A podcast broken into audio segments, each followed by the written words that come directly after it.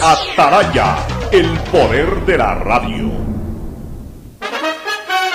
El siguiente es un espacio contratado. Radio Atalaya no se solidariza necesariamente con las opiniones aquí vertidas. El siguiente en Radio Atalaya es un programa de opinión, categoría O, apto para todo público. La hora del pocho. La hora del pocho se viene con todo en Radio Atalaya. La hora del pocho. La hora del pocho. Alfonso el Pocho Car y su equipo traen para ustedes la opinión política, la opinión deportiva, más premios, sorpresas, regalos para sus oyentes. La hora del pocho, aquí en Radio Atalaya, cada día más líderes. Buenos días, este programa es auspiciado por Aceites y Lubricantes Gulf, el aceite de mayor tecnología en el mercado. El BIES te presenta una nueva manera de buscar tu casa o departamento propio a través de Proyecta TV, un espacio donde se conocerán los mejores proyectos inmobiliarios del país, sábados y domingos a las 8 y 30 por TC Mi Canal. Con Claro puedes comprar gran variedad de celulares con garantía a precios más bajos. Llama sin costo al asterisco 611 opción 8 y compara nuestros precios por ti más conectados. Universidad Católica Santiago de Guayaquil y su plan de educación a distancia formando siempre líderes. Con la APP Onboard BDP del Banco del Pacífico puedes generar aperturas de cuenta o inversiones. Descárgala en App Store o Google Play. Elige la opción apertura de cuenta o inversiones y sigue los pasos. Banco del Pacífico innovando desde 1972. CNT te trae los mejores paquetes prepago de 1 a 6 dólares. Recibe Facebook, WhatsApp y muchos gigas adicionales para que no pares de navegar. CNT, conectémonos más.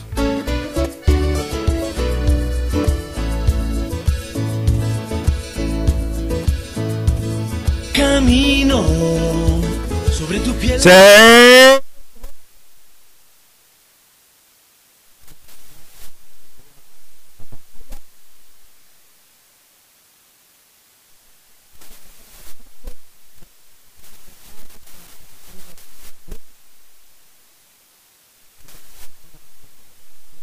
Este programa matinal.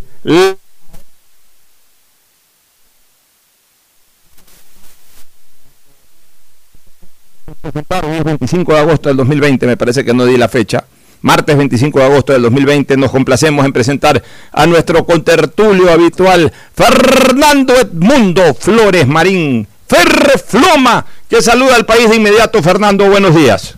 Eh, buenos días con todos, buenos días, Pocho.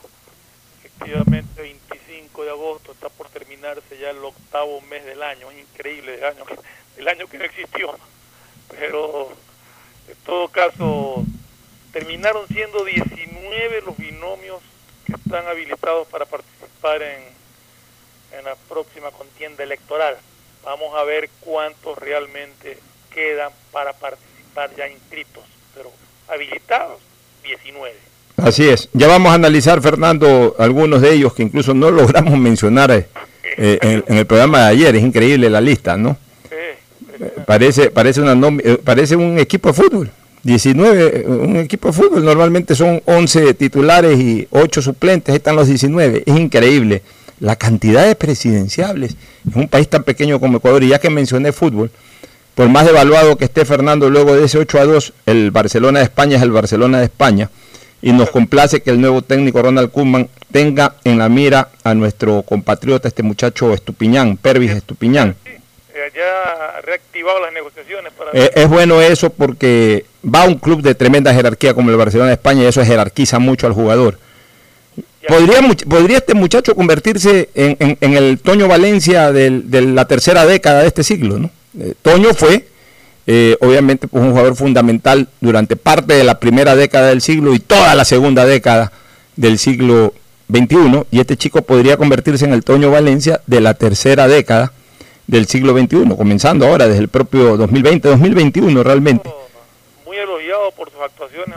Y te acuerdas que aquí conversábamos para la Copa América y para otros eventos o partidos amistosos después del Mundial del 2018, Yo me quejaba de que no lo, no lo, no lo nombraban a este muchacho, no lo convocaban, lo tenían fuera, lo tenían marginado. Y ya estaba jugando en Europa. Hay que revisar bien esos jugadores que tenemos en Europa. Hay algunos, ¿ah? Hay algunos, y de todas maneras, eh, mientras no regresen acá a Sudamérica, quiere decir de que les ven pasta y por eso los mantienen allá. Y entrenar todos los días y más aún jugar, aunque no sean los equipos más connotados, yo creo que ya les da un hándicap o ventaja sobre otros jugadores que actúan en el fútbol sudamericano y más aún en el fútbol ecuatoriano. Realmente es un gran mérito para Estupiñán, aunque no se concrete, el simple hecho de que Barcelona de España se haya fijado y se haya interesado en, en adquirir su, su, derecho deportivo, ya para él es un gran mérito. Es que, escúchame una cosa, Fernando, la meca del fútbol, no me canso de decirlo, es Europa. Olvídate, ya no es Sudamérica. Ya no es que más o menos, igual, igual, no, no, no. La meca del fútbol es Europa, es la NBA del fútbol. Es como que ahorita tengamos un jugador eh, actuando en la NBA y que en este momento los quieran los Lakers o los quieran los Chicago Bulls o los quieran uno de estos equipos grandísimos de la NBA, caramba, un jugador importante. Pues, ¿no? O sea, estamos hablando de la NBA del fútbol, que es el fútbol europeo. Y de Barcelona estamos hablando en España, de Barcelona, España, de España, estamos hablando como que si en la NBA fuera un Chicago Bulls, Lakers o cualquiera de estos equipos, los Boston Celtics o, cualquiera de estos equipos grandes, porque hay muchos equipos de la NBA, pero los más grandes son los que he mencionado, los, los Knicks son los de Nueva York, ¿no? Los Knicks de Nueva York, claro, que ya, los Celtics de Boston, los Knicks de Nueva York. Por eso, o sea, bueno, imagínate, como si tuviéramos un basquetbolista de esa dimensión, o los San Antonio Spurs. O sea, estamos hablando ya de, otro nivel, y bien por este muchacho. Oye, Fernando, antes de entrar a la parte política, que la vamos a analizar después del primer corte, yo sí quiero referirme al tema educativo en general, que ese va a ser el, el enfoque que le voy a dar. A partir de esta polémica que hay entre el municipio de Guayaquil y el gobierno nacional sobre la reanudación de clases presenciales. No el gobierno nacional, sino con el COE nacional. Bueno, el COE nacional, que al final de cuentas es el gobierno nacional, ¿no? porque lo lidera la gente del gobierno. Exacto. Este, relacionado con un plan piloto que dos importantes colegios de Guayaquil quieren ensayar, que son concretamente el Alemán Humboldt, que hoy tiene dos, dos estaciones, usemos ese término, estación San Borondón y estación Ceibos, y el, el, el Colegio Balandra, cuya sede única está en Los Ceibos, donde antes era el hipódromo Santa Cecilia, por allá. Creo que, creo que tienen así mismo, esa es la escuela Balandre, creo que el colegio está también en el sector de Los Ceibos, pero por otro lado. Mira, yo en lo personal no me quiero, no quiero dar una opinión de quién tiene la razón. Tiene todos los fundamentos del caso la alcaldesa de Guayaquil, porque al final de cuentas ella está asumiendo la responsabilidad de abrir y cerrar la puerta de la ciudad para muchas cosas y se ampara en la necesidad sanitaria y ese es un, eh, esa es una razón de peso y tampoco se puede decir está equivocada ni está acertada. O sea, esa es su decisión o esa es su posición y para mí eso es absolutamente respetable. Y el COE nacional en algunas cosas no cambia, en algunas cosas no, no, no, no genera variantes que debería ya haber cambiado, como por ejemplo que en las luces amarillas ya puedan circular los carros sin restricción, etcétera. Ahora se anima a esto. Yo te podría decir así a, ojo de buen cubero o de primera instancia de que no es el momento de abrir eh, todavía los colegios y las escuelas para clases presenciales y en eso estoy del lado de la opinión de la alcaldesa. Pero también podríamos decir de que, bueno, se necesita hacer algún tipo de ensayo. Entonces, la verdad que no me quiero meter desde el punto de vista eh, sanitario, ¿no? De la necesidad... Quiero, quiero justamente dar una opinión al respecto porque leía ayer justamente un artículo en que se supone que los eh, los mayores transmisores en un momento dado del virus, a pesar de no ser los más afectados, son niños. Entonces yo sí comparto el criterio, no, no es que estoy del lado de, de, de, no acatar una resolución de un COE nacional, del criterio, comparto el criterio de la alcaldesa de Guayaquil de negarse a, a, a o de, de, de, de, discutirlo y de negarse a, a que haya clases presenciales. Eh, un plan piloto de dos colegios implica pues que los demás qué hacen. Así es. Dos sí y el resto no. Así es. Entonces yo, yo creo que creo que sí debería de mantenerse clases eh, no presenciales durante todo este periodo de tiempo hasta estar ya completamente seguros de que el virus se elimina. Porque si llega a contagiar en estos dos planteles, Dios no quiera, algún niño y, mira tú la que cómo se puede propagar un virus, ¿no? Y sobre todo, y sobre todo, Fernando, yo sí pienso que, que, el COE tiene que no, no, está en una posición en este momento de confrontar con la principal autoridad local. O sea, yo pienso que el COE, antes de haberlo anunciado, tenía que haber conversado con el COE local. O sea, el COE nacional hablo, ¿no? Antes de haber anunciado esto del piloto, debió haberse reunido quien representa al COE nacional, que entiendo es el señor Byron, Byron Salazares, ¿no verdad?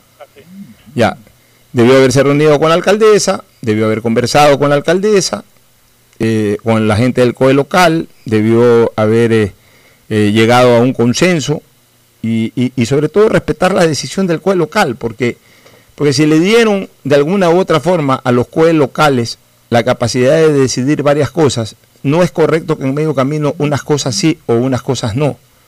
Por eso te digo que yo en lo personal pienso que no es el momento todavía y en ese lado estoy de, acuerdo con, con la decisión de la alcaldesa, indistintamente de que no descarto que haya que buscar una forma de pilotear este tema de la educación, pero posiblemente todavía no es el momento, a lo mejor después de dos meses, tres meses, aunque la alcaldesa ha dicho de que durante todo el año no va a haber eh, eh, concurrencia a los planteles educativos de ninguna naturaleza, ni escuela, ni colegio, ni universidades. Pero en fin, eh, no quiero tomar una posición radical de criterios aquí. O sea, ya es decisión de la alcaldesa por un lado, que la respeto y te puedo decir que en buena parte la comparto, es decisión del COE otra cosa, que pienso que debió haberlo hablado y haber eh, eh, concordado con el COE local el tema, pero también reconozco que les revista autoridad para este tema de decisiones. Lo importante, Pocho, es que, esto no termine en una pelea sin sentido, sino que Exactamente. haya un acuerdo y se vea lo más beneficioso para, para la ciudad y para el país en general. Pero, pero yo quiero ir un poquito más ya a la parte educativa al problema, porque, porque a ver, este no es el problema ahorita. El problema es que si abren esos dos colegios o no abren esos dos colegios, eso va a terminar en una pugna y, y, al final de cuentas ese es un problema de carácter sanitario el que se está discutiendo ahorita. Y está bien que se lo discuta y está bien que la alcaldesa se aferre a su criterio y lo mantenga, eh, porque ella está preocupada del tema sanitario. Pero a mí me preocupa es el tema educativo. Entonces, bajo el tema educativo, ahí es cuando yo, eh, yo quiero enfocar la cosa y dar mi opinión. Yo considero que definitivamente esto de la teleeducación, como paliativo, como algo de emergencia, algo sirvió, algo sirvió. Eh, esto de emergencia se justificaba plenamente si era algo muy temporal, es decir, bueno, los dos primeros meses, como al inicio se calculaba, a ver, las clases comienzan en mayo, mayo, junio, máximo hasta julio, ya en agosto los chicos están en el colegio, bueno, ya pasa este tema de la teleeducación. Todo el año teleeducación me parece que va a dejar un enorme vacío, un enorme vacío en la educación de los muchachos de toda índole y de todos los estamentos sociales, agravándose más en los estamentos populares. En los estamentos socioeconómicos medios y altos es mucho más factible el acceso a la teleeducación. Tanto los planteles están más organizados para eso como los chicos pueden tener esas herramientas para estudiar a distancia. Pero no es lo mismo, no es lo mismo lo presencial que la teleeducación, porque eh, por eso uno va a la escuela, por eso uno va al colegio, ahí uno está concentrado en el tema, está vigilado. Eh, e, eso no va a cambiar nunca el comportamiento que teníamos antes con el comportamiento que pueden tener ahora. Cuando nosotros éramos muchachos, a la menor posibilidad de distraernos nos distraíamos y ahora también. O sea, no es que ahora están súper concentrados y súper metidos en, las clases, no. O sea, eh, tanto en las propias aulas como fuera de las aulas, a un muchacho se lo distrae por algo y el muchacho se distrae. Entonces, ¿qué es lo que yo creo que ha ocurrido? Que, muchos han hecho teleeducación, pero en medio de tantas distracciones, eh, la, posibilidad de eh, y sobre todo el, el, alcance de la enseñanza de este año no ha sido el requerido realmente, no ha sido el efectivo, el que, el que, el que debe de darse. Eso a nivel de estamentos socioeconómicos medios, medios altos y altos. En los bajos, en los estamentos socioeconómicos bajos, es peor la cosa porque ahí ni siquiera tienen acceso al Internet. Hay, muchos lugares en donde no hay acceso al Internet o no tienen laptops o no tienen tablets o no tienen computadoras o no tienen cámaras. O sea, eh, ahí hay limitaciones de carácter económico que hacen que el tema teleeducativo sea mucho más complicado. Entonces, ¿qué es lo que yo propongo? Al final de cuentas no queda más que hasta diciembre terminar el tema teleeducativo. O sea, eso ya es definitivo, debería de ser así y no queda otro camino que ese. Pero yo sí creo que, y confiando en que la vacuna sale en noviembre y que ya este virus se va a la porra durante todo este tiempo y que ya en enero todo es normal. O sea, todo esto hablando de que ya en enero todo es normal. Yo consideraría de que el próximo año deben haber clases presenciales de enero a enero. O sea, de enero del 2021 a enero del 2022. Presenciales. O sea, chao vacaciones. Ya de alguna u otra manera todo este año han sido vacaciones o semivacaciones para los muchachos. El próximo año hay que hacer un esfuerzo. O sea, esta es la factura del esfuerzo que todos estamos haciendo. Pues bueno, también los chicos tendrán que hacer un esfuerzo. El próximo año no debería de haber vacaciones.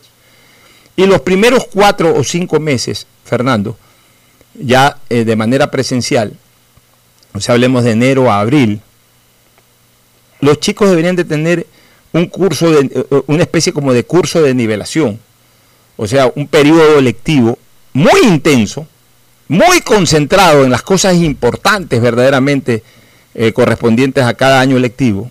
Eh, o sea, eh, el chico que está en tercer año, por ejemplo, durante los primeros cuatro meses un, un, curso de nivelación a fondo sobre las, sobre las partes más importantes o el condumio mayor de lo que se ve en tercer año. Ok, o sea, y así el de segundo, y el de primero, y el de cuarto, y el de quinto año, sexto año, etcétera. Yo te estoy hablando en terminología vieja, porque la terminología nueva no la entiendo los nuevos periodos educativos que hay ahora. Pero para que la gente más o menos me entienda. De enero a abril. Habrá unas vacaciones igual de 15 días por último, para que los chicos este, y los propios profesores tomen aire y, y cambien el chip. Y a mediados de mayo hasta enero, así mismo un nivel muy intensivo presencial ya del año siguiente, o sea, del año correspondiente, en este caso al 2021. Y es la manera de salvar de alguna manera al cierre del año 2021, inicios del 2022, es la manera de salvar los baches que van a quedar de este año y de continuar además el próximo año con el curso electivo correspondiente, de tal manera que a enero del 2022 no se haya perdido electivamente un año. Porque lo que a mí me preocupa es que sí quedan unos baches con esto de la teleeducación y, los muchachos sí van, a, sí van a sufrir en su momento más adelante este bache. Porque no es lo mismo la teleeducación que lo presencial. Entonces, hay que meterles a full el próximo año, una especie como de curso de nivelación, usemos esa terminología muy propia en tiempos pasados, en donde durante cuatro meses los profesores de todas las asignaturas concentran lo mejor, porque tú sabes que a la hora de la hora para, para desarrollar una asignatura, Fernando, en nueve, diez meses, hay cosas que son pepas, hay otras cosas ahí que son menos importantes, porque igual los profesores la ponen para, para digamos, cubrir todo el periodo lectivo. En, este caso, en lo que yo llamaría una especie de curso de nivelación para el primer trimestre o, los primeros cuatro meses del próximo año, los profesores tienen que concentrar la pepa pepa de cada asignatura y meterles y un, un solo buen examen para ver cómo, cómo, cómo quedaron los chicos, etcétera y a partir de mayo comenzar el, curso lectivo de 2021 habiendo cubierto los huecos educativos que produjo la pandemia. Es la manera en que yo creo que debería de planificarse esto. Yo no soy especialista en temas de educación, pero sí me gustaría que haya un foro abierto para resolver el problema. Ya no de que si es necesario ahorita o no ir a presencial. Creo que no va a haber presencial. Eh, Creo que en, el ámbito de la necesidad sanitaria, la alcaldesa dice que no va a haber presencial hasta diciembre y eso hay que respetarlo, pero sí pienso que ya debe de trabajarse de cómo cubrir un hueco, porque de que ha existido un hueco, educacionalmente hablando, ha existido un hueco por esta pandemia que la teleeducación no ha logrado cubrir del todo, Fernando. No sé cuál es tu opinión. Bueno, o sea, comparto plenamente, yo tampoco soy experto en, ya en educativo, en mallas educativas, etcétera. Pero comparto el criterio de que los huecos que quedan deben de ser cubiertos de alguna manera. Todo va a depender del comportamiento del virus. Y asumo, y si no lo están haciendo, pues ahí les va este consejo que, estamos dando de que vayan planificando el retorno a clases de manera tal que puedan actualizar los vacíos que puede haber dejado este este periodo, este año estudiantil que ha sido por teleeducación, para poder complementar y cumplir con las normas para poder acceder al siguiente año a partir de mayo, de abril. Ya depende, es que mucho depende del comportamiento del virus. Pero definitivamente comparto, pues, es más, hay muchos niños que muy probablemente por falta de, ya sea de internet o de computadora o lo que sea, se les ha hecho muy difícil, por no decir imposible, el, el poder eh, cumplir con sus estudios correspondientes a esta, a esta teleeducación. Hay otros que no han tenido problemas y que están dedicados a, a estudiar. Pero sí, además depende también, esta teleeducación depende mucho también de la participación de los padres. Porque el niño por sí solo no se va a sentar a escuchar. Entonces el padre o la madre, uno de los dos, o, algún hermano mayor, alguien en la familia tiene que ayudar al niño en, el, en sus clases, en su, en su atención a la clase educativa. Y si no hay esa persona, el niño muy difícilmente puede haberse concentrado lo suficiente, salvo algunas excepciones, pero muy difícil que se haya concentrado lo suficiente para captar todo el conocimiento que se trata de impartir. Entonces yo concuerdo contigo plenamente. Ojalá las autoridades de educación estén ya planificando cómo va a ser el retorno a clase presencial, cómo va a ser la, la actualización de los conocimientos que supuestamente ha adquirido durante este año. Y terminemos este año simplemente con, con teleeducación, o sea, porque tampoco cabe que dos colegios hagan pilotaje y los otros no. O sea, ya terminemos este año como estamos. Ya este año nos cambió la vida a todos. Ya nos cambió la vida a todos. Eh, prioricemos lo sanitario. No nos pongamos molestos. Este, y mucho menos con decisiones que, que justamente apuntan a cuidar lo sanitario. Vamos por lo sanitario este año. Terminemos todo teleeducación. Pero eso sí, a conciencia de que si en enero ya se puede regresar ¿Perdón? Un viejo dicho, es mejor prevenir que lamentar. Es mejor prevenir que lamentar, pero eso sí, si ya sabemos que en enero vamos a, yo sí creo que ya en enero tiene que abrirse el mundo, este Fernando, porque esto no lo podemos vivir toda la vida. O sea, si por último no hay la vacuna y ya no hay enfermedades, ya tenemos que arriesgarnos un poquito. Ya, ahora sí, ya en enero ahí sí yo voy a ser el primero en decir vamos arriesgándonos un poquito en todo. Sí, pues, o sea, tampoco podemos vivir toda la vida así. Yo creo que ya este año cerrémoslo como está. Ya cerrémoslo como está en todo sentido, ya mascarillas, eh, todo lo que quieran. Y está bien que además eh, se, se, ejecute todo esto, se ordene todo esto. Pues ya en enero, salvo que verdaderamente venga en diciembre nuevamente y comencemos a corretear como, como, como en marzo pasado, bueno, eso es otra cosa. Pero si la situación sigue igual, incluso mejor que ahora, que va a estar mejor, eh, bueno, yo no sé, o sea, yo creo que ahorita ya estamos mejor que antes incluso, porque ahora ya la gente se enferma menos de otras cosas también. Justamente este exceso de precaución ha hecho que la gente eh, ya no sea tan susceptible a otro tipo de enfermedades. Pero bueno, digamos que esto se mantenga o mejore eh, y, así nos coja enero, pues bueno, ya hay que arriesgarse un poco, porque no podemos vivir toda la vida tampoco como lo estamos haciendo ahora. O sea, no digo nosotros los guayaquileños o los ecuatorianos, el mundo entero, ya el mundo tiene que abrirse en el mes de enero si es que esta vaina eh, no, no causó perjuicio. Ahora, todos que añoramos, añoramos que ya esta bendita vacuna, que ya han pasado pruebas experimentales positivamente y todo, ya comiencen a comercializarse en octubre, noviembre, ya para que nos llegue la vacuna, nos podamos vacunar el mundo entero, ojalá Dios quiera, se nos dé esa posibilidad. Pero suponiendo de que todo ya está bien desde enero, en enero arranquemos a full con el tema presencial, pero sin descuidar e, e, esa especie como de nivelación que tenemos que hacer. O sea, yo sí creo que las autoridades educativas tienen que tener claro algo, de que el próximo año, desde el 2 de enero, es un año de sacrificio para los muchachos en cuanto a temas de, de vacaciones. O sea, no, habrá, no debería haber vacaciones.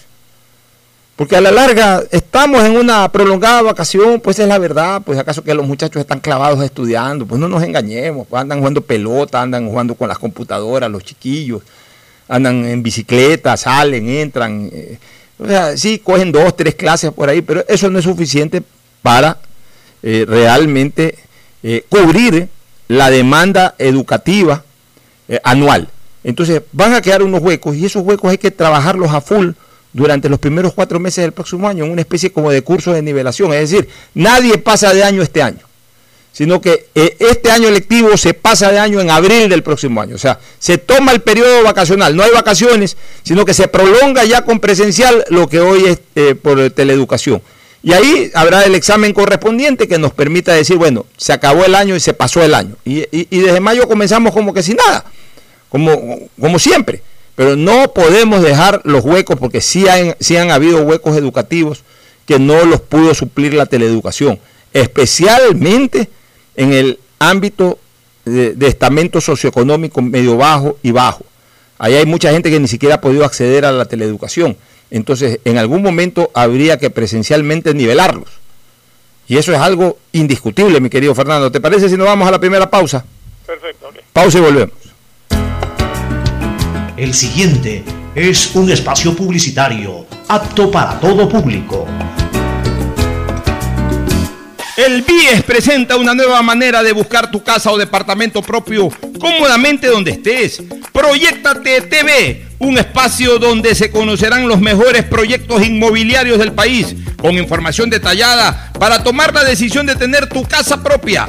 Precalifica para el préstamo hipotecario a través de la web de Proyectate y otras facilidades que tienes como afiliado en el BIES. Proyectate a cumplir tu sueño de tener casa propia con el BIES. Proyectate TV, sábados y domingos a las 8 y 30 de la mañana por TC Mi Canal. Algo cambió y se siente.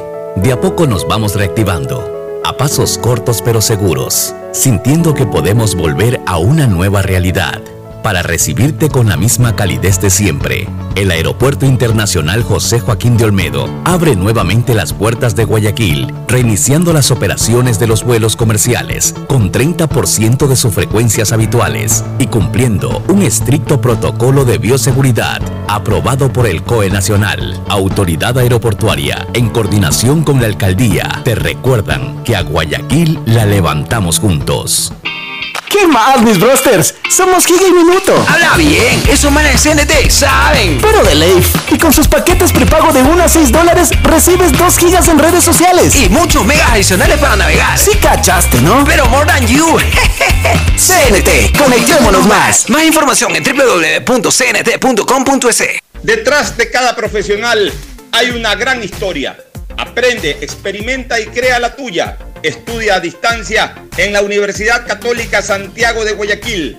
Contamos con las carreras de marketing, administración de empresa, emprendimiento e innovación social, turismo, contabilidad y auditoría, trabajo social y derecho. Sistema de Educación a Distancia de la Universidad Católica Santiago de Guayaquil, formando líderes siempre. Los bomberos de Guayaquil continuamos cuidando de esta ciudad. Ha llegado el momento de que nos ayudes a proteger a tu familia. Lávate las manos constantemente. Infórmate solo de fuentes oficiales. Recuerda que si tienes una emergencia, debes llamar al 911 y te ayudaremos. Cumplir las medidas de seguridad previene el contagio. Este es un mensaje del Benemérito Cuerpo de Bomberos de Guayaquil. En Claro, sabemos que necesitas un celular nuevo para estudiar, trabajar y compartir.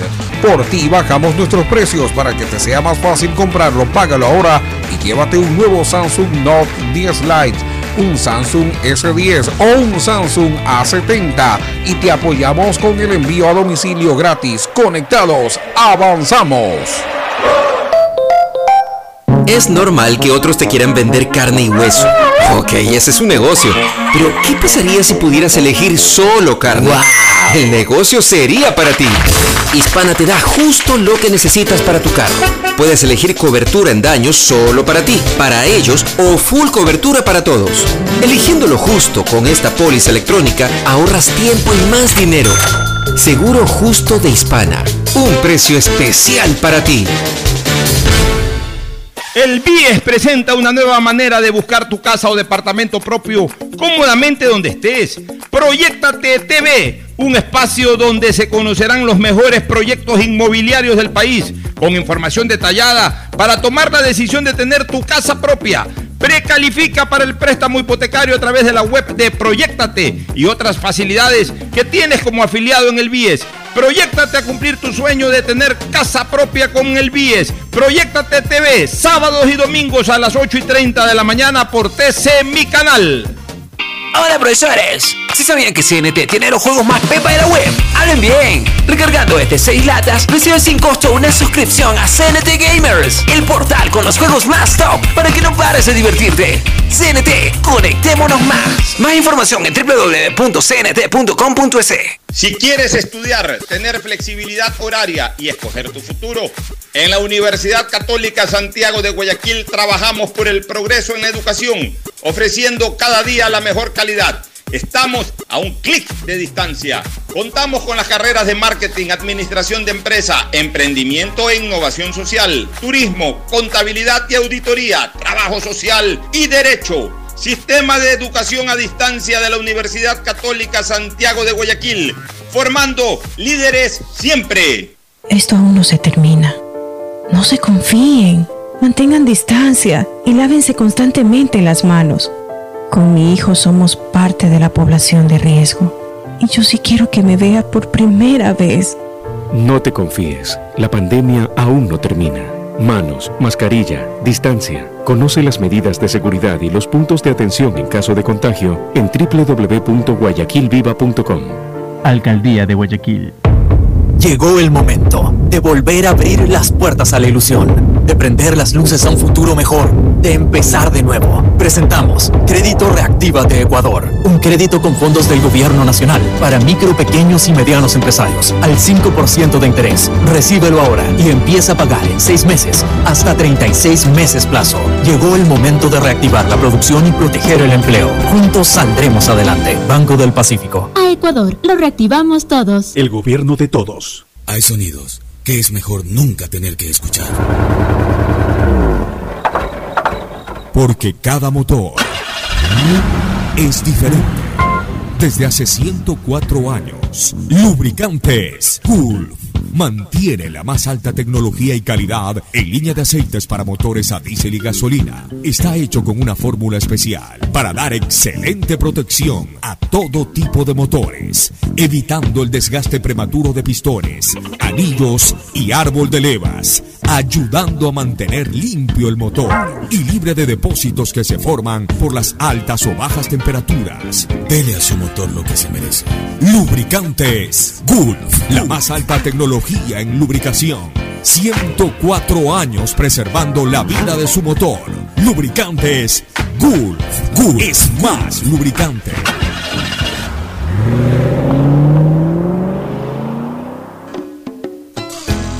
Fin del espacio publicitario.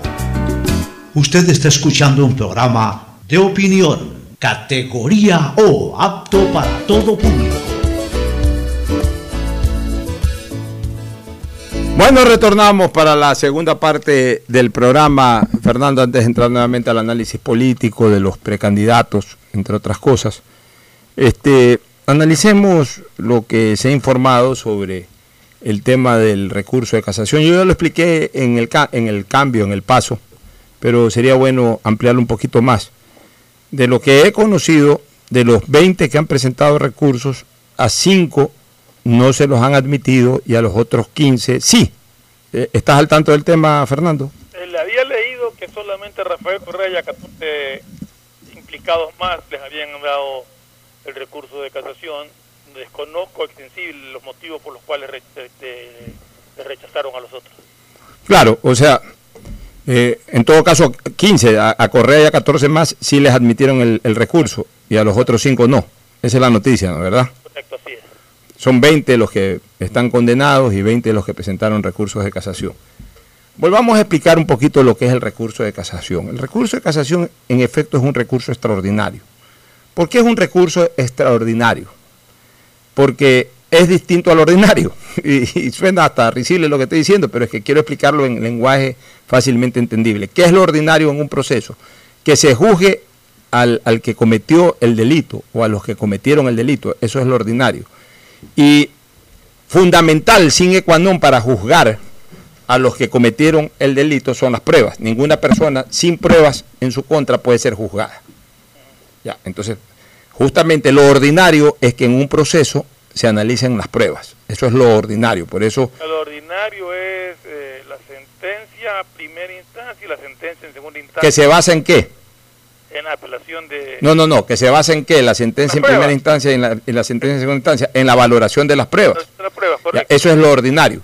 Como esta instancia es extraordinaria, ya no es una, no es una tercera instancia, porque justamente eso, porque no corre con el mismo esquema de las dos primeras, sino con un esquema distinto, por eso no es una tercera instancia, sino que es un recurso extraordinario. En Es un recurso a través del cual el ciudadano que es condenado, o incluso aquel al que no le favorece la, sentencia, porque de repente cuando queda una persona absuelta no le favoreció la sentencia al que acusa, entonces también puede presentar eh, recurso de casación. ¿Qué es lo que plantea la persona a la cual no le favorece la sentencia? De que no ha sido favorecido en su sentencia porque se han violado normas de procedimiento, eh, normas de aplicación de las leyes, de las normas constitucionales, de las normas legales, etc- etcétera. Entonces, ahí obviamente se configura lo extraordinario, que en esa instancia ya no se revisan ni se valoran las pruebas, que es lo ordinario, sino las actitudes que han tenido los jueces en sus decisiones, que es lo extraordinario. O sea, ya no se, ya no se revisa lo que hizo el acusado, sino lo que hicieron los juzgadores.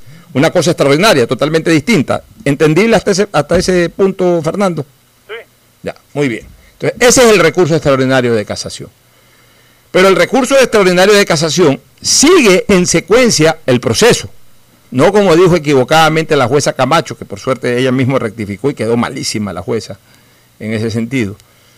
O sea, no es que ya con la sentencia en segunda instancia quedó como cosa juzgada. Una sentencia ejecutoriada ya es cosa juzgada. O sea, ya no se puede, ya por un principio eh, eh, eh, absolutamente aplicable que se llama preclusión, ya no se puede regresar, sino que ya en el momento en que se ejecutorió ya quedó como cosa juzgada, ya no podemos regresar, salvo que la propia ley lo determine y la ley lo determina solamente en dos instancias, en una instancia judicial y en una instancia constitucional. La instancia judicial es el recurso de revisión. Para que haya recurso de revisión tiene que ser una sentencia ejecutoriada. O para que haya una acción constitucional, que es la acción extraordinaria de protección, tiene que haber una sentencia ejecutoriada. Solamente a través de esas dos acciones, la una judicial o la otra este, constitucional, es que sobre una cosa juzgada se puede revisar. De lo contrario, dentro de las instancias normales, ordinarias de un proceso judicial, ya no se puede regresar después de una sentencia ejecutoriada. Entonces, el recurso de, casación actúa todavía sobre la sentencia que no está ejecutoriada, es decir, sobre aquella sentencia que todavía no es cosa juzgada. Por tanto, como no es cosa juzgada y no se ha ejecutoriado, tampoco todavía se puede ejecutar. Bajo todas estas consideraciones que les he explicado, siendo un recurso extraordinario de casación, la ley determina protocolos para presentar el recurso, protocolos, o sea, eh, eh, formas específicas, establecer bien las causales, etcétera. Yo veo difícil que en un nivel como este se hayan planteado mal los recursos. Se hayan planteado mal los recursos. Porque yo entiendo que los abogados que están manejando el tema son abogados de mucha experiencia, abogados muy calificados. Me llama la atención, obviamente no he revisado un solo papel, una sola letra del recurso de casación, ni nada de eso, de ninguno de ellos. Pero sí me llama la atención que se inadmitan cinco recursos, porque son abogados que, que- en la presentación del escrito con absoluta seguridad yo diría no deberían haber cometido errores en la presentación del recurso. Que, que más o menos tiene que haber ido el mismo tenor de, de ¿no? De, Eh, eh, Es muy probable de que incluso hayan trabajado hasta bajo un mismo molde. No digo que así haya sido, pero es, es muy difícil. ¿Por qué? Porque en la fase de admisión del recurso, que no trata el tema de fondo, sino solamente de la forma, ahí se admite o se inadmite. O sea, si tú presentas, Fernando, el recurso bien presentado, el, eh, el, eh, en este caso quien revisa el recurso, que no recuerdo si son con jueces o, los propios jueces, yo creo que son con jueces, quien Pero Pocho, hay, que aclarar algo porque a veces la gente se confunde. Eh, la admisión del recurso no implica ninguna valoración. no hay un pronunciamiento de fondo. El- el- eh, simplemente es como quien dice, a ver, es la entrada para el fútbol. Es la entrada, entras al estadio. Ese- esa es la admisión o inadmisión. Entras al estadio. Una vez que entras al estadio, busca donde te- si, si no tienes palco o no tienes ticket numerado, busca, mira a ver cómo te, mira a ver cómo te ubicas, ¿no? Eh, es igual acá, es solamente la entrada al escenario, al escenario de la casación. Pero también te pueden decir en la puerta no puedes entrar. Usted no puede entrar, esto está mal presentado, hasta aquí llegó. Ya, entonces, eh, solamente puede ser inadmitido si hay errores en la forma de la presentación, porque en, en la admisión o inadmisión no se analiza para nada el tema de fondo. El tema de fondo le corresponde a los jueces ya en su pronunciamiento de casación. Si es que es verdad que los jueces de segunda instancia violaron alguna norma de procedimiento, etcétera, etcétera, ahí en ese momento ya hay un pronunciamiento de fondo sobre el tema y ahí hay una resolución definitiva sobre el tema. Pero mientras eso no ocurra, eh, eh, en, la fase de admisión del recurso solamente se ve temas de forma, de la presentación del escrito. Por eso es que a mí me sorprende de que hayan habido cinco inadmisiones, o sea, errores en la presentación del escrito. Y, y de ahí ya viene en este momento aquellos que pasaron esa fase de admisión, y ahí los jueces se van a pronunciar si es que corresponde o no corresponde darles casación. O sea, si es que el recurso es admitido o el recurso es inadmitido. Si el recurso es admitido, tienen que motivar por qué es admitido, determinar dónde ha sido la violación de la norma de procedimiento y retrotraerlo nuevamente a esa instancia. Si, si el recurso, incluso hasta podrían resolver en un momento determinado revocar la sentencia, porque si es sobre un tema de absoluta nulidad, eh, simple y llanamente todo lo que se decidió a partir de, de- de- de- de- de- de es- ese factor de absoluta nulidad o de esa causal de absoluta nulidad, todo lo de ahí en adelante es nulo. Este, pero aquellos que no fueron admitidos, ya en este momento están fritos. ¿En qué sentido están fritos? Es que ya eso ya no tiene una instancia superior para, para, para poder apelar. Ya esa es una resolución de última instancia, ya, a la cual solamente le pueden pedir, solamente le pueden pedir este, ampliación y aclaración, y a partir de la ampliación y aclaración, pues pedir que revoquen. El mismo, los mismos jueces pueden revocar, si se dan cuenta que eh, de verdad cometieron un error, revocan. Eh, ellos mismos revocan, pero ya no hay una instancia superior que les haga revocar el tema. O simple y llanamente, si consideran que no hay nada que revocar, ni nada que ampliar, ni nada que aclarar, responderán de esa manera y en ese momento comienzan a correr eh, tres o cinco días, yo creo que son tres días, se ejecutaría la, la, la resolución de inadmisión y apenas se ejecutaría la resolución de inadmisión, en ese momento queda ejecutoriada la sentencia de segunda instancia. Y ahí entra la fase de ejecución, es decir, Eh, una, una pregunta, este Pocho, por allá que lo que está diciendo. ¿Quiere decir que estos cinco personas a las que le negaron el recurso de admisión eh, de, en la casación ya estarían con sentencia ejecutoriada? cuando pasen los tiempos, Cuando pasen los tiempos, correcto.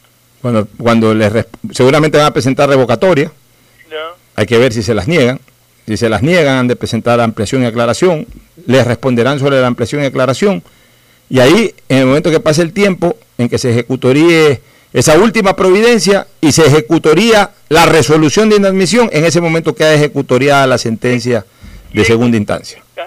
¿Quién notifica oficialmente cuando una sentencia está ejecutoriada? Obviamente el secretario. El- ya- ahí el, el- el- ¿De dónde? Porque ya los secretarios de los... No, pues, o sea, el, el secretario del tribunal, o sea, a ver, tribunal. este, en este caso la fiscalía, ¿qué es lo que va a hacer? La, fi- la fiscalía lo que va a hacer es que ya una vez que conozca que esa sentencia está ejecutoriada, va a, pre- va a preguntarle al juez ponente del tribunal de casación que ordene certificar si es que la sentencia de estas cinco personas ya está ejecutoriada, entonces el secretario dará fe de que ya está ejecutoriada, se contestará en ese sentido y el juez ordenará, el juez ponente ordenará de que baje a la primera instancia para que se ordene su ejecución. Y ahí ya comienza a correr la ejecución. Ya, ya vienen las órdenes de detención y toda la cuestión. Ya pasa a ser una sentencia eh, ejecutoriada en fase de ejecución. Mientras tanto, los otros, a los que se les admitió la casación, bueno, esos entran en la fase de casación, es decir, los jueces tienen que revisar ahora sí el tema de fondo, si se justifica o no la casación. Y ahí conoceremos la resolución de esos jueces eh, a partir de la audiencia. O sea, tiene que haber una audiencia y a partir de la audiencia resolverán, se tomarán unos días posteriores a la audiencia y se darán a conocer los resultados de, del recu- de los recursos de cada uno de los aplicantes. Son individuales, ¿no? Por supuesto. Creo que quedó clara la, la- la- figura, ¿no? Sí, sí, Eh, e, ese es el tema real de el estatus en este momento judicial de las personas. Lo que pasa es que no conozco a quiénes fueron los que se les rechazó. Lo escuchaba el Cidito hablar de María de los Ángeles Duarte, de Walter Solís, mencionó alguno más por ahí, pero no, no, no sé con exactitud. Ya voy a revisar de todas maneras, en el próximo corte voy a revisar cuáles son a las cinco personas a las que les han negado la admisión y obviamente pues los restantes están en plena fase de casación. Nos vamos a una recomendación comercial, volvemos. El programa. Aceites y lubricantes Gulf, el aceite de mayor tecnología en el mercado. Acaricia el motor de tu vehículo para que funcione como un verdadero Fórmula 1 con aceites y lubricantes Gulf. El BIES te presenta una nueva manera de buscar tu casa o departamento propio cómodamente en el lugar donde estés a través de Proyecta TV, un espacio donde se conocerán los mejores proyectos inmobiliarios del país con información detallada para tomar la decisión de tener tu casa propia. Puedes precalificarte para el préstamo hipotecario a través de la web de Proyectate. Este programa se emitirá todos los sábados y domingos a las 8 y 30 por TC, mi canal. Proyectate TV, la nueva fórmula para conseguir y lograr el sueño de tu vida. ¿Quieres estudiar? Tener flexibilidad horaria y escoger tu futuro. En la Universidad Católica Santiago de Guayaquil trabajamos para el progreso en educación, ofreciendo cada día la mejor calidad y para ello estamos a un clic de distancia. Escoge la carrera de tu vocación. Puede ser marketing, administración de empresas, emprendimiento e innovación social, turismo, contabilidad y auditoría, trabajo social y también derecho.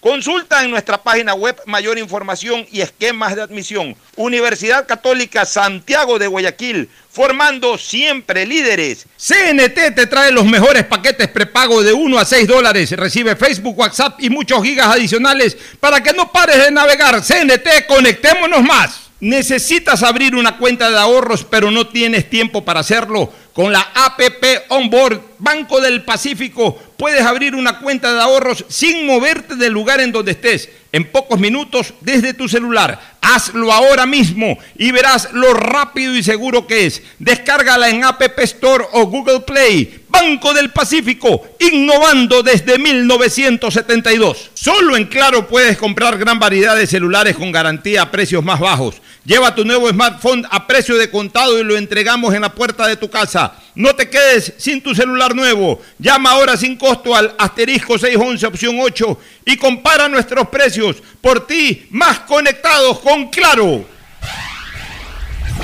Estamos en la hora del pocho. Bueno, Fernando, aquí ya tengo la, nota completa de Diario El Comercio, que voy a dar lectura. La, nota completa eh, dice lo siguiente, atención. Los conjueces Javier de la Cadena, Milton Ávila y José Layedra, conjueces, ojo, admitieron el recurso de casación de 15 de los 20 procesados del caso Soborno. Entre los pedidos aceptados están los presentados por Correa, ex vicepresidente Glass, Viviana Bonilla, Pamela Martínez, Alexis Mera, Vinicio Alvarado, Cristian Viteri, William Phillips, Mateo Choi, Víctor Fontana, Pedro Verduga, Teodoro Calle, Bolívar Sánchez, Edgar Salas y Ramiro Galarza. Los magistrados de la Corte establecieron que la audiencia de casación se realizará el próximo 3 de septiembre a las 10 de la mañana. 3 de septiembre, ¿cuándo es, Fernando? Ahorita estamos 25, 26, 27, 28, 29, 30, 1, el, el 31 es lunes, 1, 2, 3, el jueves próximo. O sea, en exactamente nueve días se produciría este tema. En esta diligencia, el tribunal debe analizar si se aplicó de forma indebida la ley o si se interpretó incorrectamente una norma lo que hablábamos, ¿no? En esta etapa solo revisarán el aspecto legal del fallo, más no el hecho mismo ni las pruebas, lo que les he comentado a ustedes desde que arrancó todo esto. Fausto Jarrín, abogado del exmandatario, indicó que la idea de la casación es que la pena de ocho años en contra de su cliente quede sin efecto. Aseguró que en la audiencia expondrá los problemas legales que tiene la sentencia. Entre tanto, el tribunal inadmitió los pedidos de casación para cinco de los sentenciados en este caso, María de los Ángeles Duarte, Walter Solís, Laura Terán, que ya casi no tiene pena que cumplir. Pues. Este, Alberto Hidalgo, que este ya es de la constructora, y Rafael Córdoba, que entiendo también es de, de alguna constructora, o sea, privado. Jorge Luis Ortega, defensor de Walter Solís, indicó a este diario que con esa resolución judicial la sentencia contra su cliente ya queda ejecutoriada. Lo que yo les decía, o sea, a ver, todavía no está ejecutoriada, tiene que correr los tiempos. Si no presentan ningún recurso de ninguna naturaleza, queda ejecutoriada. Pero si presentan por ahí ampliación y aclaración, si presentan por ahí revocatoria, todavía tienen unos días más en que les contesten esas, esos recursos. Él dice que presentará un recurso extraordinario de protección en la Corte Constitucional y tiene un plazo de 20 días para hacerlo. Sí, porque las acciones extraordinarias de protección son hasta 21 días después de dictado el auto a través del cual pone fin a un proceso y obviamente pues eh, se presenta, eh, durante ese tiempo tiene que presentarse la acción extraordinaria. Pero hay una cosa que es importante, la acción extraordinaria de protección no frena la ejecución de la sentencia. Y la acción extraordinaria de protección, a pesar de que la ley lo determina, es costumbre y ha sido costumbre siempre que se trata tarde, mal y nunca.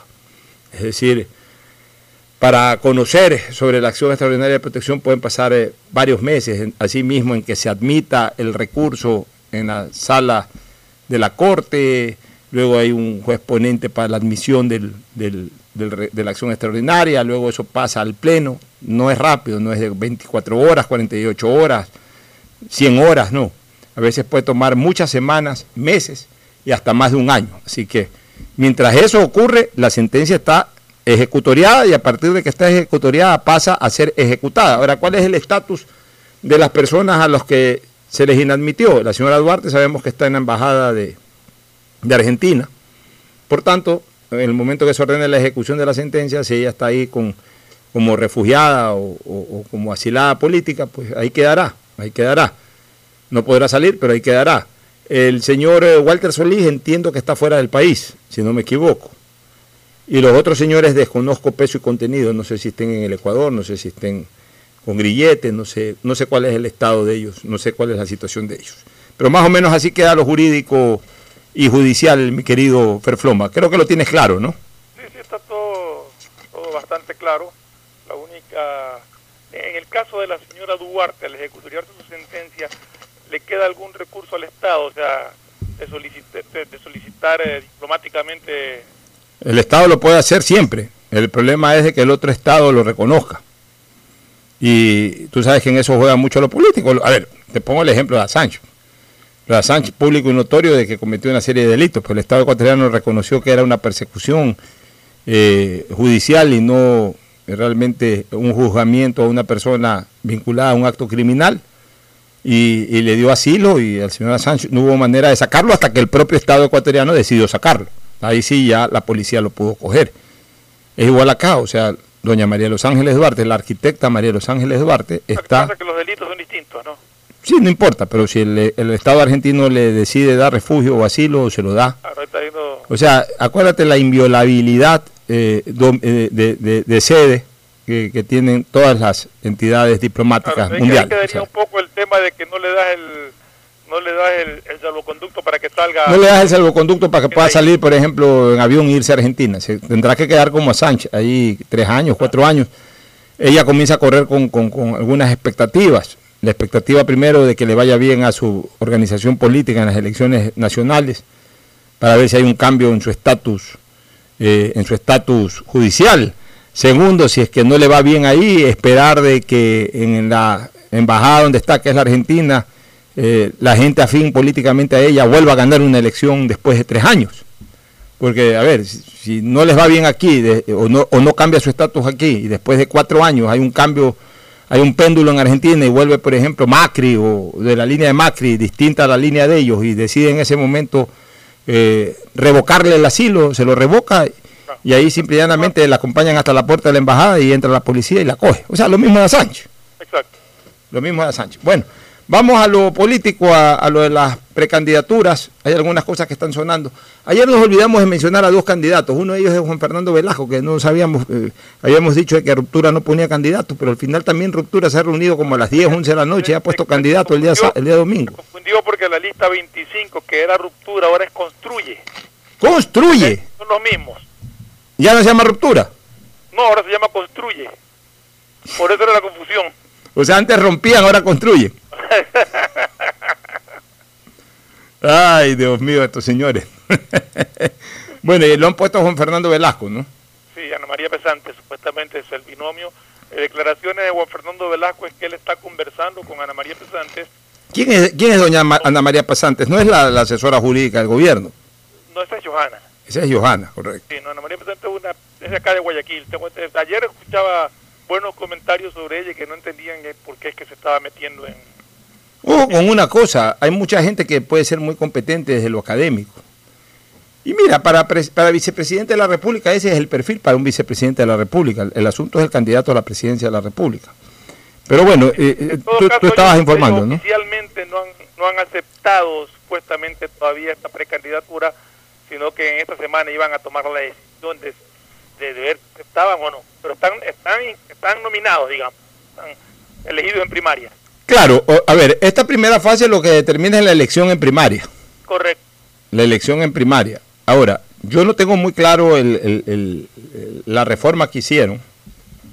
No la tengo muy clara. ¿Qué pasa con aquellos que no aceptan la nominación? O- obviamente ellos a título individual no participan. Pero, pero quiero saber qué pasa con la organización política, si los puede sustituir o no los puede sustituir. Aparentemente sí se podría sustituirlos. Tengo entendido que tienen eh, 48 horas para buscar reemplazos en primaria, pero no sé si es a raíz de la inscripción o a raíz de la pri- de la- del término de la primaria. Yo creo que es a partir de la inscripción. Yo también creo que es a partir de la inscripción. Porque es la inscripción la que te determina el estatus legal del, del candidato. O sea, por- porque, porque, a ver, un candidato puede ser eh, objetado por el propio Consejo Nacional Electoral por el incumplimiento de alguna de las, eh, eh, de las por el incumplimiento de alguna de las condiciones inhabilitantes, por ejemplo. Lo detecta el, Consejo Nacional Electoral y dice, esa persona no se puede no se puede calificar o no se puede inscribir. Ah, ok, no se puede inscribir, perfecto. Entonces ahora denme, un espacio de dos días para reemplazarlo, que ahí está el espacio de dos días. Eso es lo que determina la ley. Pero yo creo que si no se nomina a un candidato, o sea, si no hay la primaria y no queda designado un candidato en primaria, eh, no, no habría razón, No, a ver, no habría razón, no habría razón para, para reemplazarlo. Simplemente que, que- quedó el hueco ahí. Pues si, si eliges a una persona y esa persona no te, no te acepta. los candidatos están nominados en primaria. Ellos Sí, no han aceptado. Pero es que, pero es que escuchen. Sí, terminar la- la- sí, sí, sí, termina. Ellos, ellos pueden decir, pueden decir que sí, entonces estarían habilitados para ser inscritos. Pueden decir que no. Ahí lo que le queda a la organización política es igual mandar la inscripción y cuando ellos tengan que ir a aceptarla, no van. Entonces ahí aplicarían 48 para nombrar el reemplazo. Pero sí están nominados ya en primaria. Ya, están nominados, pero, pero lo correcto es de que si no aceptan después de estar nominados, pierda, el- pierda el cupo de la organización política, porque eso es lo serio, pues, este Fernando. O sea, eh, porque es que- es que, eh, yo, yo sí quiero decirte una cosa, esto no, no tiene por qué ser un juego. Esto no tiene por qué ser, ¿sabes qué? Al apuro ahí pon cualquiera. Di que aquí hagamos un Zoom de 20 personas y nombramos a fulano y ni siquiera se entera fulano, o si se entera ni siquiera ha dicho sí yo quiero, pero no, te pongo ahí para, como quien dice, para, para cubrir el cupo. Así no se puede hacer política. O sea, esto tiene que ser serio, como, como es en Estados Unidos o como lo han hecho algunas organizaciones políticas, ¿no? 19 candidatos. Se supone, se supone, eh, eh, esto de aquí ya tiene que cambiar. Es, que el problema es que hay tantas organizaciones políticas y todo el mundo quiere, a- eh, por eso yo digo, eh, lamentablemente los procesos electorales se confunden con, con el, el- el activismo político y el aventurismo político. Aquí hay mucho aventurismo político. Eh, Hay mucho aventurismo político, mi querido Fernando. O sea, se establecen organizaciones políticas y después no sabes ni siquiera quién poner candidatos. Siempre ha habido Mira, de- yo, yo, yo quiero ponerme un ejemplo. Yo, yo quiero, desde, desde- desde que se rompió eso que había de conservadorismo y liberalismo y por ahí se formaron un centro, de- pero después, de ahí a partir de los años 60, digamos, ya- si no fue antes, un poquito antes, se empezaron a crear una serie de organizaciones y, y cada vez más y más y más y más y más, al punto de que ahora tenemos 19 candidatos a la presidencia de la República. Fernando, yo quiero pregonar con el ejemplo. Porque si uno habla aquí, uno tiene que también dar ejemplo en la medida de las posibilidades. Yo impulsé la creación de un movimiento llamado Meta. El año 2013 me lo otorgaron el 2014, obviamente después de las elecciones del 2014. Yo tenía dos elecciones, la del 2017 y la del 2019. ¿Qué hice en la del 2017? Eh, eh, a ver, primero, cuando yo impulsé ese movimiento político, yo estaba de alguna manera todavía activando muy intensamente en política. La verdad es que yo, desde el 2013, 2014, he concentrado toda mi atención en mi trabajo. Porque yo no soy una persona adinerada, Fernando. Yo soy una persona que vivo de mi trabajo. Eso sí, me saco la madre trabajando, tengo mis ingresos, a veces buenos, a veces menos buenos, otras veces malos. Y vivo, vivo cómodamente de mi trabajo, sin robarle a nadie, pero sin cesar tampoco en mi trabajo, porque no tengo dinero para, para dedicarme a otras cosas. Entonces, realmente yo no le pude dedicar atención y mucho menos gastar de mi, de, mi bolsillo eh, erogaciones para temas políticos. Entonces, obviamente el movimiento no se pudo activar. El 2017 no llegué a una alianza con ninguno porque era elección presidencial y el movimiento es provincial, no puede poner candidato a la presidencia ni nada, sino solamente asambleístas provinciales. Como no llegué a, un acuerdo con ningún movimiento, no participé. Simplemente no participé. O sea, ¿por qué tengo que prestarme a un aventurismo político, poner cualquiera para participar? Luego vinieron las elecciones del 2019. Yo sé, he, seguido en la misma línea de trabajar, trabajar. Les consta a ustedes, me escuchan aquí en, en otros espacios en la tarde, en otros lados también o sea, yo trabajo a tiempo completo, no tengo tiempo a hacer política. Hice una serie de propuestas a, personajes de la ciudad para que sean candidatos a alcaldes o a prefectos.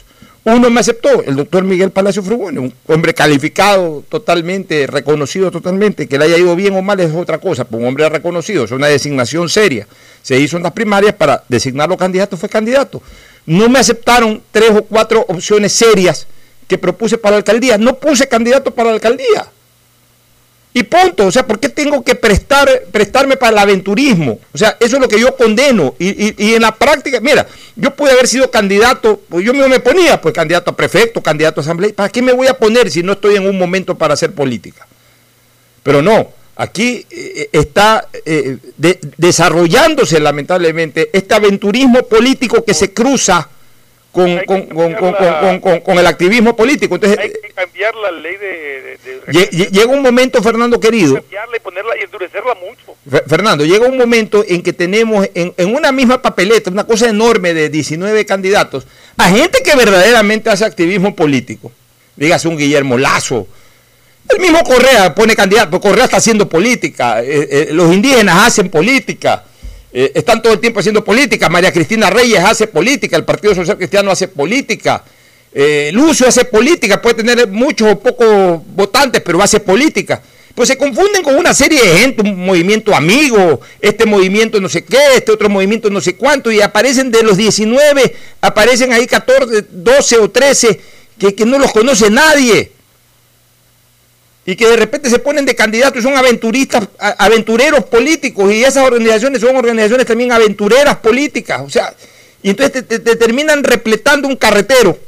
Eh, o sea, eh, la papeleta no debe ser una especie como un carretero electoral, te, terminan congestionando el carretero, en, lugar de permitir de que corran las organizaciones verdaderamente políticas, las que hacen política de verdad, los candidatos que verdaderamente están en la arena política. Entonces tú mezclas a Herodes, eh, eh, metes ahí a, agnados y cognados, Herodes y Pilatos están mezclados ahí en, en, una papeleta electoral. Los que hacen política y los que no hacen nunca política. Y de repente los, los, ves como candidatos presidenciales. Tenemos 19 candidatos. Por eso, Fernando. En el análisis de, de ayer nos quedaron dos, ¿no? Ya, déjame terminar una sola idea.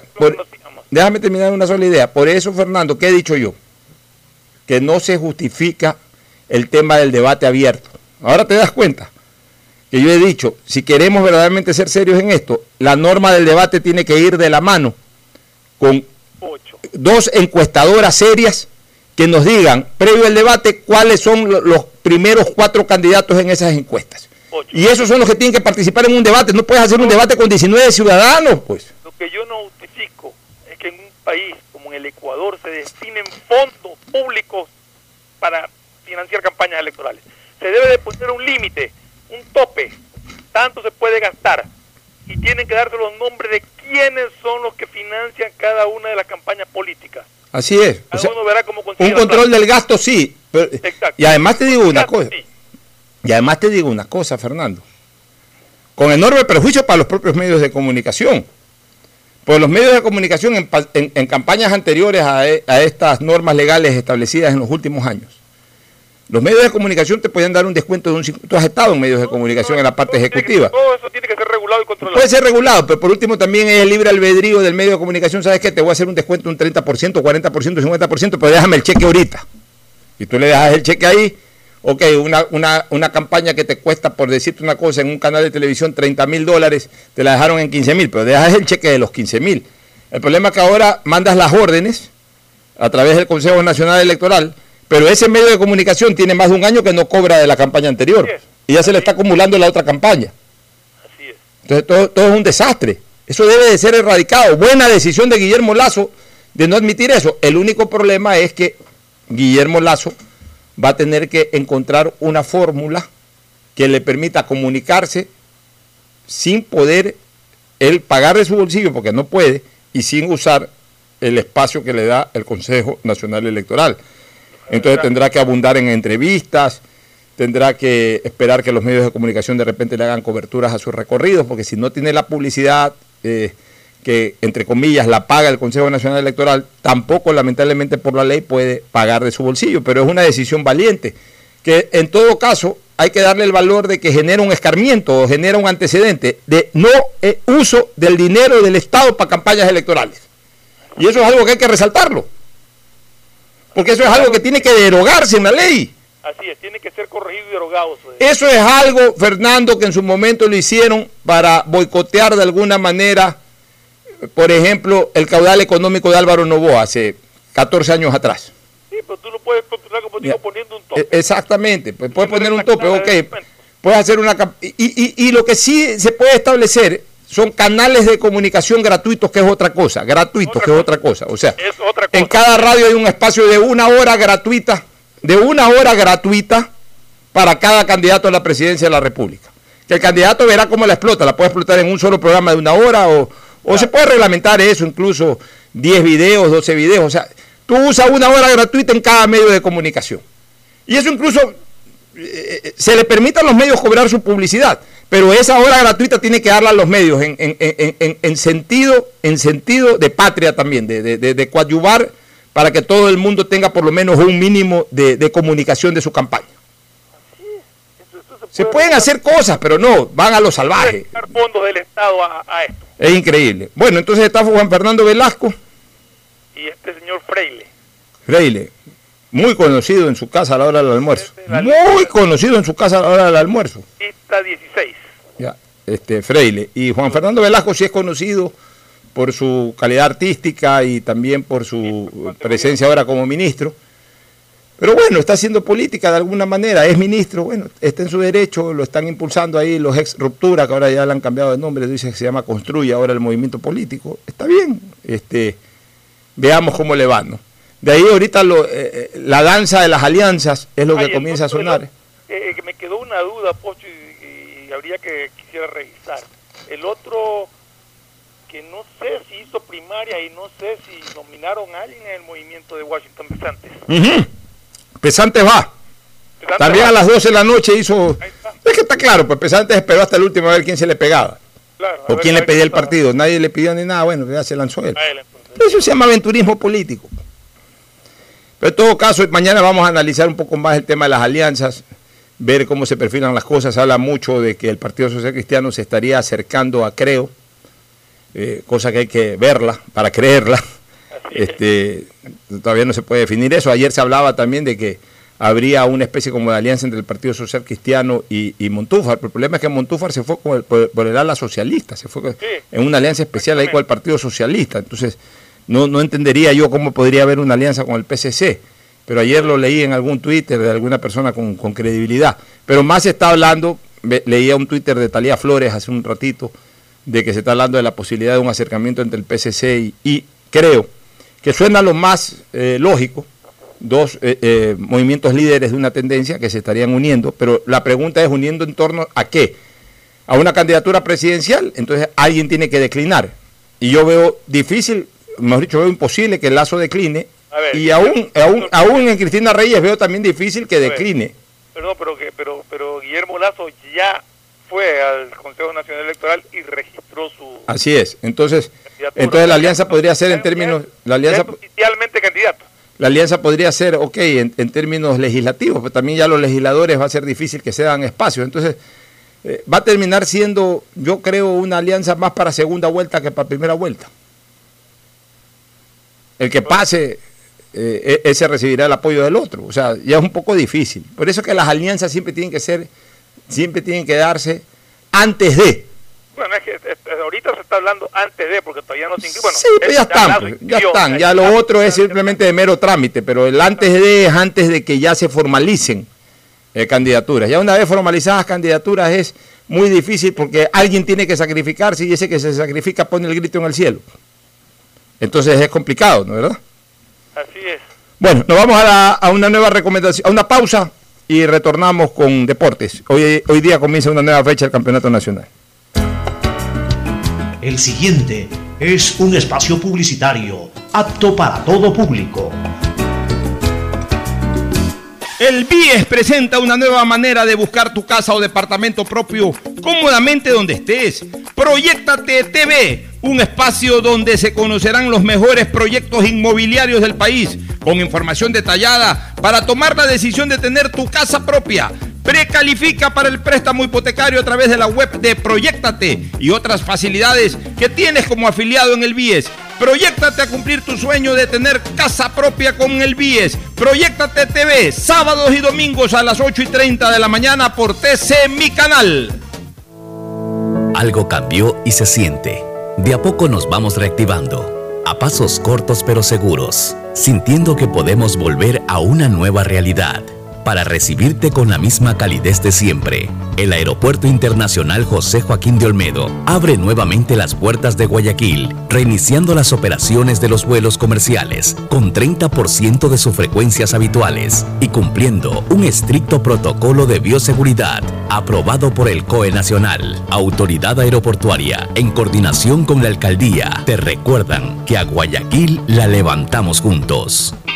¿Qué más, mis brosters? Somos Giga y Minuto. Habla bien, esos manes de CNT saben. Pero de Leif. Y con sus paquetes prepago de 1 a 6 dólares, recibes 2 gigas en redes sociales. Y muchos megas adicionales para navegar. Sí cachaste, ¿no? Pero more than you. CNT, conectémonos más. Más información en www.cnt.com.es. Detrás de cada profesional hay una gran historia. Aprende, experimenta y crea la tuya. Estudia a distancia en la Universidad Católica Santiago de Guayaquil. Contamos con las carreras de marketing, administración de empresa, emprendimiento e innovación social, turismo, contabilidad y auditoría, trabajo social y derecho. Sistema de Educación a Distancia de la Universidad Católica Santiago de Guayaquil, formando líderes siempre. Los bomberos de Guayaquil continuamos cuidando de esta ciudad. Ha llegado el momento de que nos ayudes a proteger a tu familia. Lávate las manos constantemente. Infórmate solo de fuentes oficiales. Recuerda que si tienes una emergencia, debes llamar al 911 y te ayudaremos. Cumplir las medidas de seguridad previene el contagio. Este es un mensaje del Benemérito Cuerpo de Bomberos de Guayaquil. En Claro, sabemos que necesitas un celular nuevo para estudiar, trabajar y compartir. Por ti bajamos nuestros precios para que te sea más fácil comprarlo. Págalo ahora y llévate un nuevo Samsung Note 10 Lite, un Samsung S10 o un Samsung A70 y te apoyamos con el envío a domicilio gratis. Conectados, avanzamos. Es normal que otros te quieran vender carne y hueso. Ok, ese es un negocio. Pero, ¿qué pasaría si pudieras elegir solo carne? El negocio sería para ti. Hispana te da justo lo que necesitas para tu carro.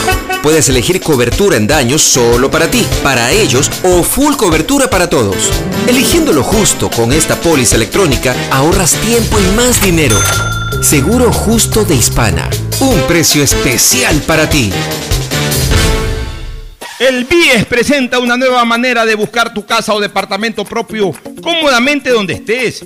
Proyectate TV, un espacio donde se conocerán los mejores proyectos inmobiliarios del país, con información detallada para tomar la decisión de tener tu casa propia.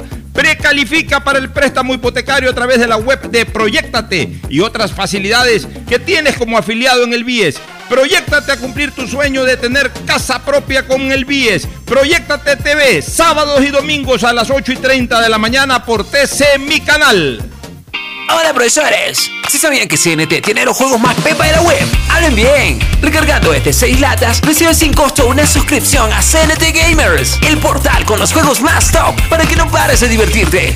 CNT, conectémonos más. Más información en www.cnt.com.es. Esto aún no se termina. No se confíen. Mantengan distancia y lávense constantemente las manos. Con mi hijo somos parte de la población de riesgo. Y yo sí quiero que me vea por primera vez. No te confíes, la pandemia aún no termina. Manos, mascarilla, distancia. Conoce las medidas de seguridad y los puntos de atención en caso de contagio en www.guayaquilviva.com. Alcaldía de Guayaquil. Llegó el momento de volver a abrir las puertas a la ilusión, de prender las luces a un futuro mejor, de empezar de nuevo. Presentamos Crédito Reactiva de Ecuador, un crédito con fondos del gobierno nacional para micro, pequeños y medianos empresarios, al 5% de interés. Recíbelo ahora y empieza a pagar en 6 meses, hasta 36 meses plazo. Llegó el momento de reactivar la producción y proteger el empleo. Juntos saldremos adelante. Banco del Pacífico. A Ecuador, lo reactivamos todos. El gobierno de todos. Hay sonidos que es mejor nunca tener que escuchar. Porque cada motor es diferente. Desde hace 104 años, Lubricantes Gulf mantiene la más alta tecnología y calidad en línea de aceites para motores a diésel y gasolina. Está hecho con una fórmula especial para dar excelente protección a todo tipo de motores, evitando el desgaste prematuro de pistones, anillos y árbol de levas, ayudando a mantener limpio el motor y libre de depósitos que se forman por las altas o bajas temperaturas. Dele a su motor lo que se merece. Lubricantes Gulf, la más alta tecnología en lubricación. 104 años preservando la vida de su motor. Lubricantes Gulf. Gulf es más lubricante.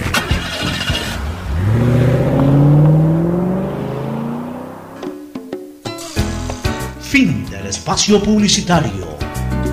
Usted está escuchando un programa de opinión, categoría O, apto para todo público. En la hora del pocho presentamos Deportes. Muy bien, muy bien, muy bien. Entramos al segmento deportivo. Hoy día hay nueva fecha. Cuatro partidos deportivos Cuenca Orense, Macará Técnico, Independiente Aucas y Liga de Quito Delfín. Mañana juegan Barcelona y Emelec, antes Muchurruna Católica, mañana también con Nacional y Olmedo, en horario vespertino, ya comenzando la, terminando la tarde y comenzando la noche, Emelec Liga de Puerto Viejo y finalmente en el Chucho, Guayaquil City versus Barcelona. Así que vamos con, primero el saludo de Mauricio Zambrano Izquierdo. Mauricio, buenos ¿Qué tal? días. ¿Cómo están? Buen día con todos. Eh, un saludo para, perdón, eh, un saludo para todos los que están en sintonía. Viene Agustín Guevara el lunes. El lunes está, está eh, ya me confirmó Pochito ahorita conversando, viene el lunes ya don Agustín Filomentor Guevara Murillo. Agustín Filomentor Guevara Murillo, al que le mandamos un fuerte saludo, está en la sintonía Le- como siempre. una- Así que se acerca el reentré de Agustín Guevara Murillo, esperamos pronto también ya el reentré físico de Fernando Flores Marín Ferfloma para y de Gustavo debates. González Cabal, el cabalmente peligroso. Fernando, ¿decías algo?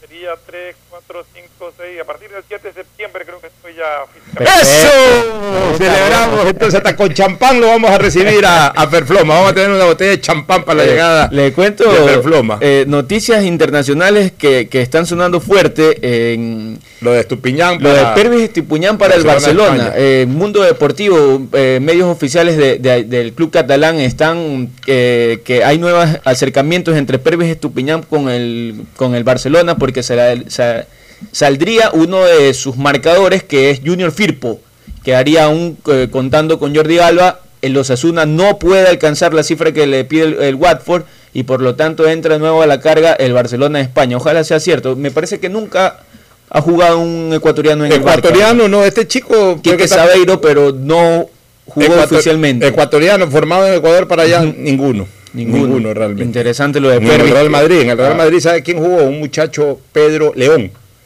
hijo, pero español, hijo de un ingeniero que estuvo en la obra Daule Peripa, liderada en su época por Ángel Álvarez Rodríguez. El Chiqui de- Guerrero no jugó tampoco. No, el ¿no? papá de nuestro querido amigo Ángel Álvarez, que siempre nos da informes. Eh, ellos hicieron Daule Peripa y ahí trabajaba un ingeniero León, cuyo hijo era Pedro León, que naciendo en España, vino de chico aquí, o sea, estuvo con su familia mientras construían la obra, estuvo en esta obra Daule Peripa, luego se regresaron a España, se hizo futbolista, jugó en el Madrid y creo que todavía juega en algún equipo por ahí de la primera del fútbol español. Nacido en España. ¿Ah? Nacido en España. Pero nacido en España, vivió algunos años aquí sí de niño, pero después ya se regresó a España y se hizo futbolista en España. Y el otro caso que usted decía... El este, Chiqui Guerrero, El pero Chiqui no Guerrero jugó jugó en el en Castilla. Castilla, claro. Pero de ahí ya se vino directo al, al Emelec. Emelec lo trae. Y de ahí ya nunca más regresó a, a los lares. Independiente no fue Real Madrid. primero. No, no, Emelec. Emelec. Emelec lo trae de 19 años. Y- y se- Ah, sí, sí, sí, Se lo, se lo conquistó por ahí una cuarentona. y lo sacó de quicio ese pobre muchacho. Bueno, Ahora sí vamos, Vamos con los pronósticos. con- hoy, con los Deportivo Cuenca Orense, eh, Ferfloma, Deportivo Cuenca Orense, hoy en el Alejandro Serrano Aguilar. Dos y cuarto juegan. Así como voy con mis pronósticos, además de ver a quién salo hoy día. A ver. Vivo Cuenca Orense en Cuenca. Sí, Voy a ir al empate. al empate. Perfecto. Usted. Yo le voy al Cuenca.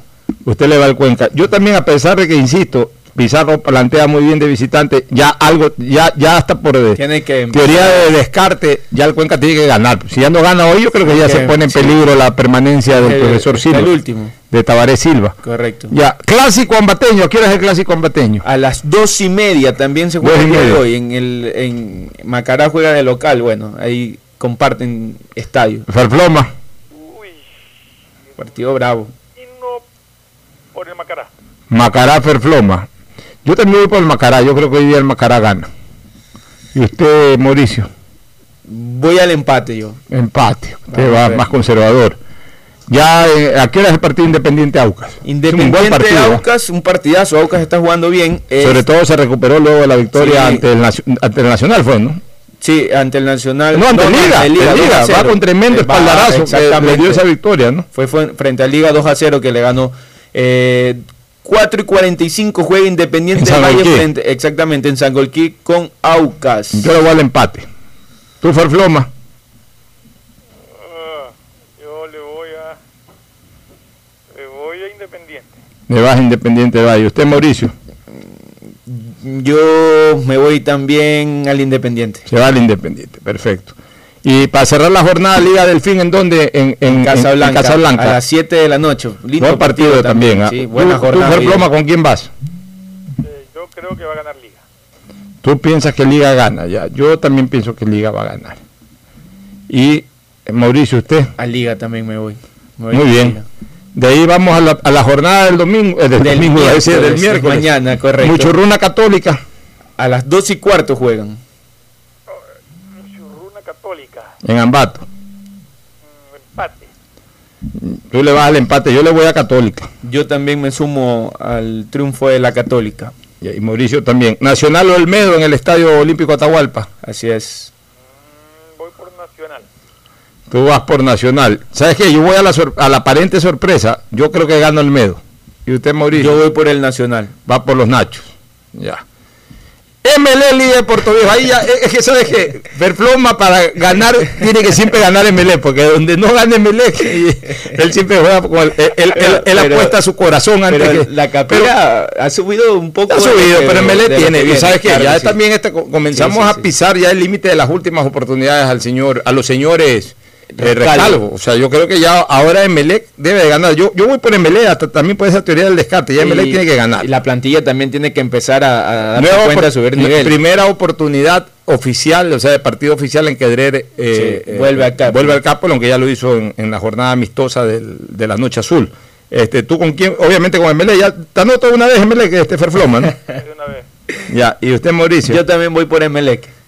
Ya, y City y Barcelona, yo lo veo un partido difícil. Ese Como yo, de- como yo no juego con el, yo no apuesto con el corazón, sino que le meto algo de cerebro en el tema, yo creo que el City está bastante complicado y, y entrena en esa cancha y todo, yo le voy al empate. Yo quiero, yo quiero ganar en los pronósticos, así que le voy al empate. ¿Usted, Mauricio? Si vamos a ganar en los pronósticos, hasta el City puede dar hasta una sorpresa. ahí. Y diga, ¿con quién se va usted? Yo ¿con creo que resultado? gana Barcelona. Ah, al final le salió el barcelonismo. ¿Y tú, Ferfloma? Entonces, para hacer que Que haya un ganador. haya un ganador, ya le- yo lo voy al City. De ahí sí que le da con ganas, Ferfloma, ¿no? Nos vamos a una última recomendación y volvemos para el cierre. Auspician este programa. Aceites y lubricantes Gulf, el aceite de mayor tecnología en el mercado. Acaricia el motor de tu vehículo para que funcione como un verdadero Fórmula 1 con aceites y lubricantes Gulf. El BIES te presenta una nueva manera de buscar tu casa o departamento propio cómodamente en el lugar donde estés a través de Proyecta TTV, un espacio donde se conocerán los mejores proyectos inmobiliarios del país con información detallada para tomar la decisión de tener tu casa propia. Puedes precalificarte para el préstamo hipotecario a través de la web de Proyectate. Este programa se emitirá todos los sábados y domingos a las 8 y 30 por TC, mi canal. Proyectate TV, la nueva fórmula para conseguir y lograr el sueño de tu vida. ¿Quieres estudiar? Tener flexibilidad horaria y escoger tu futuro. En la Universidad Católica Santiago de Guayaquil trabajamos para el progreso en educación, ofreciendo cada día la mejor calidad y para ello estamos a un clic de distancia. Escoge la carrera de tu vocación. Puede ser marketing, administración de empresas, emprendimiento e innovación social, turismo, contabilidad y auditoría, trabajo social y también derecho. Consulta en nuestra página web mayor información y esquemas de admisión. Universidad Católica Santiago de Guayaquil, formando siempre líderes. CNT te trae los mejores paquetes prepago de 1 a 6 dólares. Recibe Facebook, WhatsApp y muchos gigas adicionales para que no pares de navegar. CNT, conectémonos más. ¿Necesitas abrir una cuenta de ahorros pero no tienes tiempo para hacerlo? Con la APP Onboard Banco del Pacífico puedes abrir una cuenta de ahorros sin moverte del lugar en donde estés, en pocos minutos desde tu celular. Hazlo ahora mismo y verás lo rápido y seguro que es. Descárgala en App Store o Google Play. Banco del Pacífico, innovando desde 1972. Solo en Claro puedes comprar gran variedad de celulares con garantía a precios más bajos. Lleva tu nuevo smartphone a precio de contado y lo entregamos en la puerta de tu casa. No te quedes sin tu celular nuevo. Llama ahora sin costo al asterisco 611 opción 8 y compara nuestros precios. Por ti, más conectados con Claro. Estamos en la hora del pocho. Eh, Sí, Mauricio. que es que me, escribe un amigo quien nos está sintonizando. Saludos, pendiente al análisis político de usted, esperando, dice las alianzas de, para no dividir el voto y ahorita sintonizando el programa deportivo Tony Javier de la empresa Proconar, quien nos está escuchando. Un saludo a, Tony y en la tarde en Calor Político va a escuchar más sobre análisis político. Eh, otra de las novedades que quería comentarle es que eh, ya oficializado Andrea Pirlo como entrenador de la Juventus y ayer eh, hizo su entrenamiento oficial está con Cristiano Ronaldo y habló de que Cristiano y Dybala son indispensables. Es que son indispensables. Y hoy eh, despidió a Gonzalo Higuaín, dijo, Gonzalo Higuaín es una persona que admiro mucho, pero hemos decidido que nuestros caminos deben separarse. Ya no esté, Higuaín ya está para volver al fútbol argentino. Eh, Higuaín todavía puede volver a River, por ejemplo, y ser un gran centro delantero del River, independiente. Salió, ¿verdad? Ella está, ya ahorita Higuaín, ah, después de un, de un eh, exitoso y largo paso por el fútbol europeo, ya está para volver a Argentina, al fútbol sudamericano. 33, 32 años tiene. Como técnico. ¿Perdón? Esta es la primera experiencia de Pirlo como Sí, claro, sí, Pirlo fue jugador hasta hace año y medio atrás. vino reciente. Vino al camisetazo de Barcelona, de la noche amarilla y, y nada más. Ahí experiencia coger un club con la Juventus, ¿no? Sí, y aparte de ser el, entrenador principal. Esos son los técnicos que así es en Argentina, así es en Italia, en todos lados, menos aquí en el Ecuador. Y entonces aquí ya están locos por traer al gringo Heinze y están locos por traer. El fin de semana se habló de Gustavo Alfaro, del ex entrenador de Boca. ¿Quién anda Alfaro últimamente? Quedó campeón con Boca. Pero, Más se resalta. Dice pero quedó campeón con Boca ahora, ahora. sí, en la temporada que estuvo él, él quedó campeón con Boca. Sí, quedó campeón con Boca. ¿Cuál fue el que quedó campeón? ¿No fue, Alfaro? Sí fue, sí fue Gustavo Alfaro. Pero después salió Alfaro. ¿Y, ¿Y, cuál fue el técnico que quedó campeón ahora el día que jugaron contra Maradona? No fue Alfaro. Eh, no, ese no fue Gustavo Alfaro. Pero ya, el actual técnico de Boca, ya ni me acuerdo. Es que como nos, nos paramos con lo de la pandemia... Alfaro reemplazó a Barros Esqueloto. Sí, y, ahí fue campeón Boca. Sí fue ahí campeón fue campeón Boca, en torneo local. Está bien, pero... Ah, yo no sé. ¿Alguna otra cosa final? Sí, eh, mire que, que, a poco empieza a, volver el, fútbol con, espectadores. Está confirmado el 24 de septiembre en Budapest. Juegan la Supercopa del Bayern Múnich frente al Sevilla con un 30% de capacidad en el estadio. Habrá espectadores para el partido de la Supercopa. Gracias por su sintonía. Este programa fue auspiciado por... Aceites y lubricantes Gulf, el aceite de mayor tecnología en el mercado. El BIES te presenta una nueva manera de buscar tu casa o departamento propio a través de Proyectate TV, un espacio donde se conocerán los mejores proyectos inmobiliarios del país, sábados y domingos a las 8 y 30 por TC Mi Canal. Con Claro puedes comprar gran variedad de celulares con garantía a precios más bajos. Llama sin costo al asterisco 611 opción 8 y compara nuestros precios por ti más conectados. Universidad Católica Santiago de Guayaquil y su plan de educación a distancia formando siempre líderes. Con la APP Onboard BDP del Banco del Pacífico puedes generar aperturas de cuenta o inversiones. Descárgala en App Store o Google Play. Elige la opción apertura de cuenta o inversiones y sigue los pasos. Banco del Pacífico innovando desde 1972. CNT te trae los mejores paquetes prepago de 1 a 6 dólares. Recibe Facebook, WhatsApp y muchos gigas adicionales para que no pares de navegar. CNT, conectémonos más. Este fue un espacio contratado. Radio Atalaya. Radio Atalaya.